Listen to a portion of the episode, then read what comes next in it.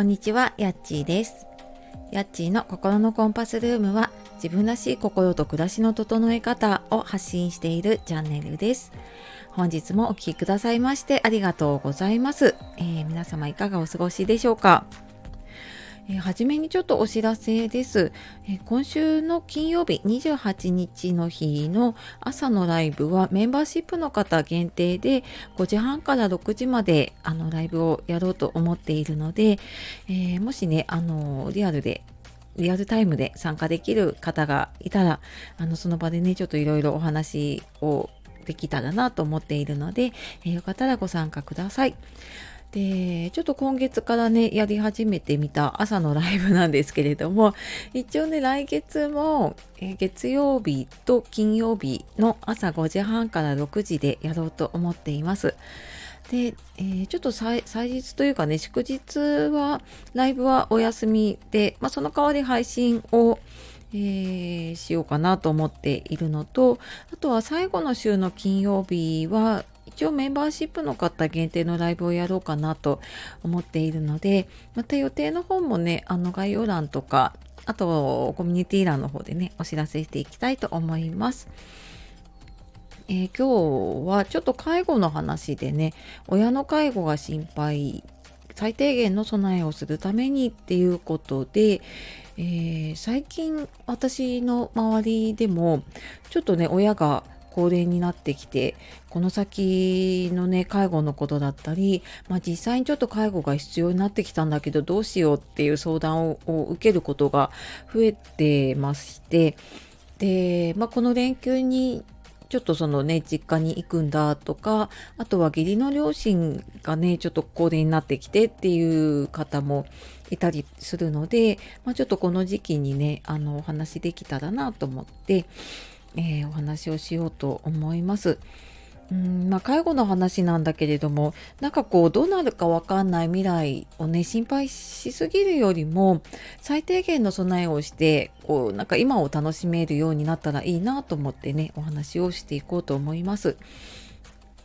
で、まあ、今日初めて聞いた方もいらっしゃるかもしれないので あの私はケアマネとか社会福祉士で介護の相談20年ぐらいやってきて今は就活のサポートで現場のねお仕事もさせていただいてます。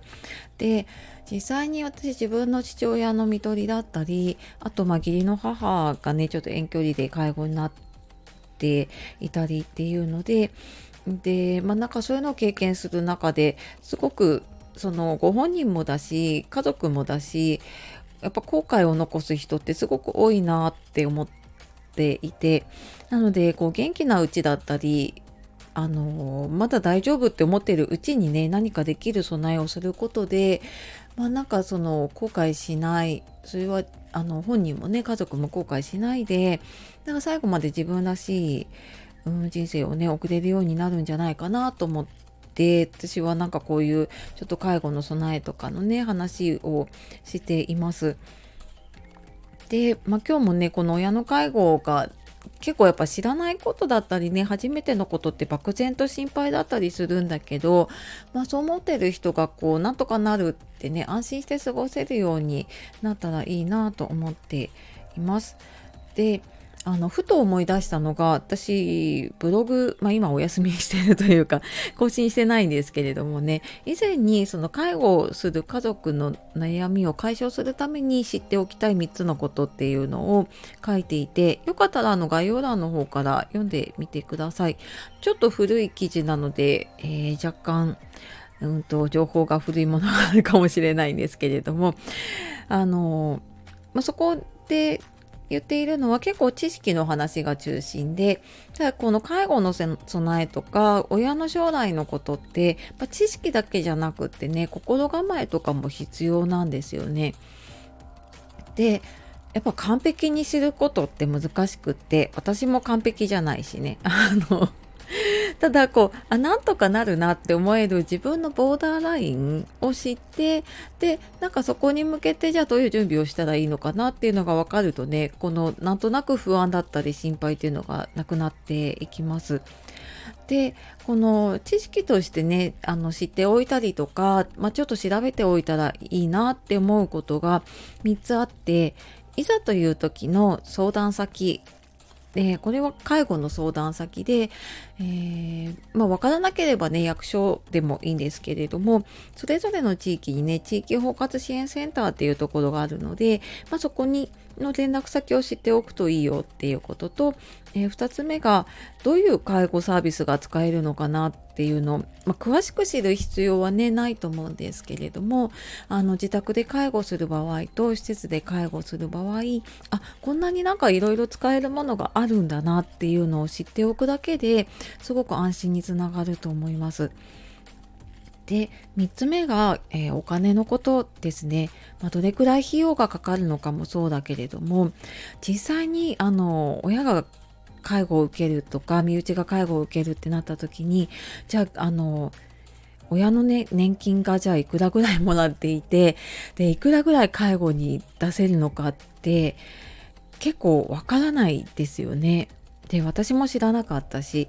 でかといってねすごく聞きにくいことだしねっていうのでなかなか聞けないんだけれどもでもここをまあざっくりでもいいのでねちょっと知っておくと,、うんと、選択肢がだいぶ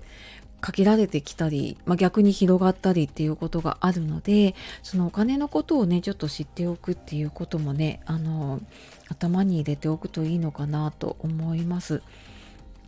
で、まあ、この、まあ、知識としてっていうのをプラス私はその就活の活動をするようになってやっぱり心構えとしてねあのやっておいた方がいいなって思うのがの親の介護の希望。親がなんかどういう介護とか、まあ、例えばねあの家で過ごしたいのかどっか施設とかね病院がいいのかとかもそうだけれどもうんなんかそういうのがわからないと私は父の看取りは本当に突然やってきたのでね病気でやってきたので本当にそこがわからないともう家族も路頭に迷っちゃうんですよね。いやなんかあの病院がいいのかなとか家がいいのかなとかじゃあ延命どうするんだろうってしっかり話ができるうちはいいんだけれどもただやっぱりねあの本人もだんだん自分の最後が近づいてるってなるとそのうん何て言うのかなこうちゃんとした判断ができなくなっちゃったりすることもあるんですよね。っていうのもあるしあと、まあ、もし施設がいいって言ってもまあ、状況によってはねすぐに入れないかもしれないしでお金もかかることなのでね、うん、やっぱりそこはなんか前もって、まあ、聞ける時にねあの聞いておくでなんかそういうアンテナを張っているとなんかそういうちょっときっかけがあった時にあの話すきっかけをつかみやすいと思うのであなんかこういうの知っておいたらいいんだなっていうことをね、えー、ちょっとなんかこう頭の隅に置いておくとはいいざという時に何かきっかけになるかなと思います。であとあのうちは義理の母の場合は認知症だったんですけれどもじわじわ変化していっててこれも突然ある時発症するわけじゃないので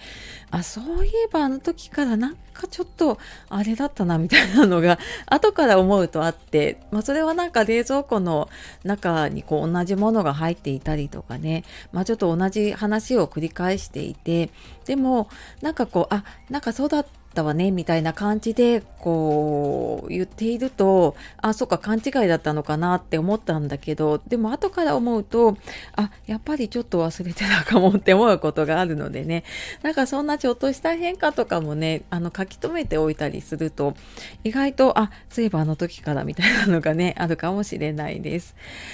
でなんかちょっといろいろ心配になることはあるんだけどじゃあなんかどんなことを考えたらいいかなっていうのはあの結構ね親にエンディングノート書いてほしいっていう相談もあるんですけれども実際にまず自分が書いてみた方があこういう項目が必要になるんだとかあエンディングノート書くってあそこはなかなかいろいろ考えることがあって大変なんだなっていうのがやっぱり自分でわかるとあの親だったりね家族とも話がしやすくなるのでで、まあ、実際考えておかなきゃいけない項目っていうのもね一通り入ってるのであのそんなのをねちょっとあの書いてみるといいんじゃないかなと思います。なんかなどんなの選んだらいいかなとかね書き方よくわかんないっていう方いたらあのコメントでもレターでも あのご質問いただければと思います。あとあのメルマガとか公式 LINE の方ではまたあの多分エンディングノートのワークショップとか就活のセミナーのお知らせとかもすると思うので、えー、よかったらねそちらの方からもご覧いただければと思います。はい。というわけで今日は、えー、介護のことでね、まあ、最低限の備えをするためにはということでお話をしてきました、えー、最後までお聴きくださいましてありがとうございます。では素敵な一日をお過ごしください。じゃあまたね